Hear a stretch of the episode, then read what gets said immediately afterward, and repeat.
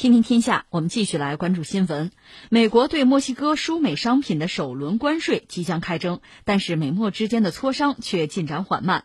有媒体六月五号报道，美墨在当天的会谈当中没能就关税、移民等问题达成协议。正在欧洲访问的特朗普发推特称，与墨西哥的谈判正在取得进展，但是还远远不够。六号磋商会继续，如果协议没能达成，百分之五的关税将如期而至。与此同时，一度对美国释放让步信号的墨西哥也传来了已经准备好报复清单的消息，并且将打击重点放在特朗普的票仓州上。另外一边，美国海关和边境保护局五号的最新数据显示，上个月自美墨边境非法越境的人数已经创下七年来的新高。哎呀，这个事情看来不是很好解决，是吧？目前说他们谈的更多的不是关税，就是。这移民怎么办？非法移民怎么办？现在看来没有达成一致。按照美国人的想法，就是你给我挡住吧，你把人挡住，你就相当于我的守门员吧，就相当于我们家看门的一样。你挡住之后，人不进来，然后咱们按照原来的这个自贸协定，该怎么着怎么着。你要是挡不住，那我就加关税，加到你受不了为止。反正你给我想办法去，我就不管了。反正我不能吃亏啊。嗯，墨西哥方面呢，你看等于说是两手准备，一个总的来说是不愿意打架。不愿意闹起来。之前我们节目分析过墨西哥的就经济发展的状况，它对美国确实有相当大的依赖，这是不争的事实。所以在这个时候呢，如果能息事宁人，如果能谈妥了，是最好。但是这有点像我们中国有句古话，就是“城下之盟”啊。嗯，在这个时候逼着你签，你想人家要价会很高，你能不能答应啊？能不能做得到，也真的不好讲。因为涉及到这个所谓这个非法移民的问题，对墨西哥也是个头疼头大的问题，包括这个吸毒贩毒，美国那边有市场，这边很多人就会铤而走险，这闹了多少年了？美国也帮忙出资、大数据给枪，这都干过，最后能解决这个问题吗？也没有解决啊。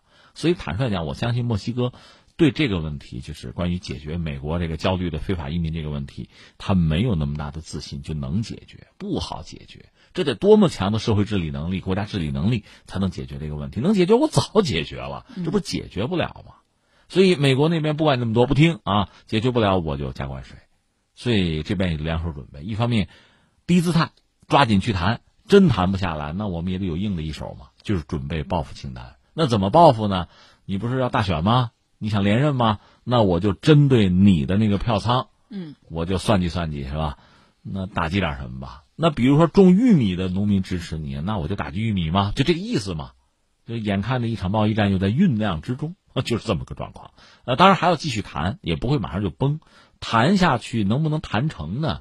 说到底就取决于，取决于墨西哥做多大的让步，另外他的能力能不能满足美国的需求，其实就是这么回事儿。我们回顾一下哈，你像之前的伊核问题，还有现在的美墨关税移民问题，还有包括之前。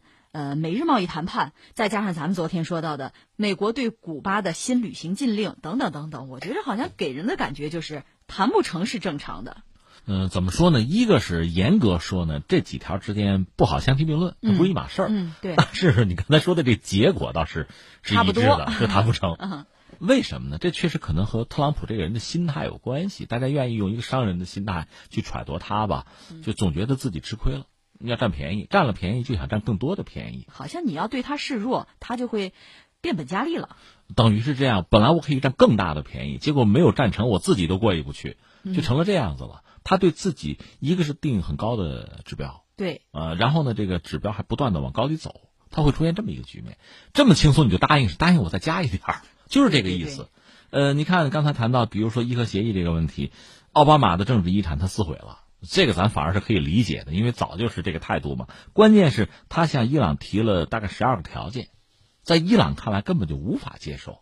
说的明白一点，这十二个条件，如果当年奥巴马提，那伊核协议就签不了了吧？就这么个状况。那他提这个条件要价很高，也许他想可以谈嘛，对吧？你伊朗可以回手嘛？伊朗那边干脆我不谈了。嗯，这不哈梅内伊说了吗？不谈，我不跟你谈，那斗争是绝对的，我们就跟你死磕了。这是伊朗的态度，那我们翻回来说墨西哥就很有意思。墨西哥现在本来是本着息事宁人的态度，能谈成，能谈成是最好，就不要大动干戈。而且刚才我们讲的这个，你说那个自贸协定还有加拿大呢，是三家的这个自贸协定，本来谈妥了，就政府间谈妥了，大家拿回来国会批吧。就在这个关键的当口，特朗普来这么一出，这叫节外生枝，这意味着很可能这个自贸协定要泡汤，要谈不成。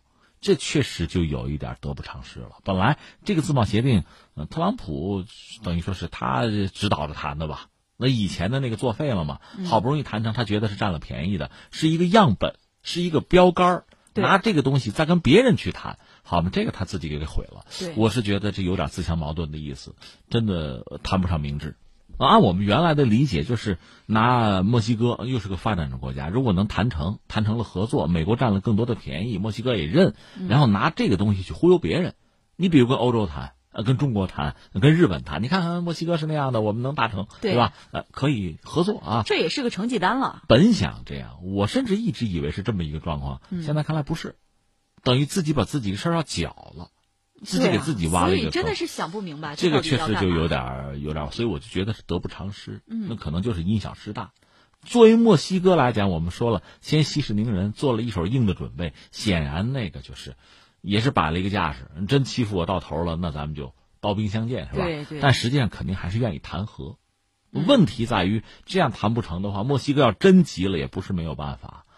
边界我不管了，嗯，对吧？你既然让我管，我也努了力了。那最后就这么一个状况，你全推到我身上，还要加关税，那我不管了，好不好？真闹翻了，谁挨过谁过吧，对吧？你过去十万八万的，对吧？那就那你就爽了，对吗？实在不行就来这么一招，摔耙子不干不就完了吗？这我又没有义务天天给你看门嘛？说到底不就这么一个状况？对，实际上美墨边境我们讲很重要的，就墨西哥也看重在哪儿呢？就是双方贸易的主要通道就在这儿，因为离得近嘛。你比如说汽车啊、零部件啊，双方互相之间这个贸易走的是这个通道。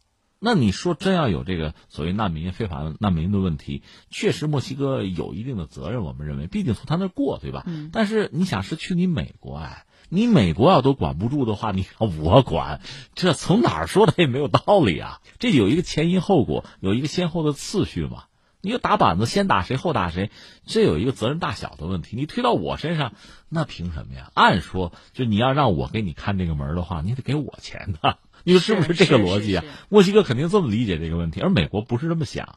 最后这个事儿就定牛了。但是我想，作为特朗普，既然自认为是一个谈判的高手，应该是能屈能伸吧？嗯，如果这个要求提的过高，到这事儿要崩了，他应该撤回来才对。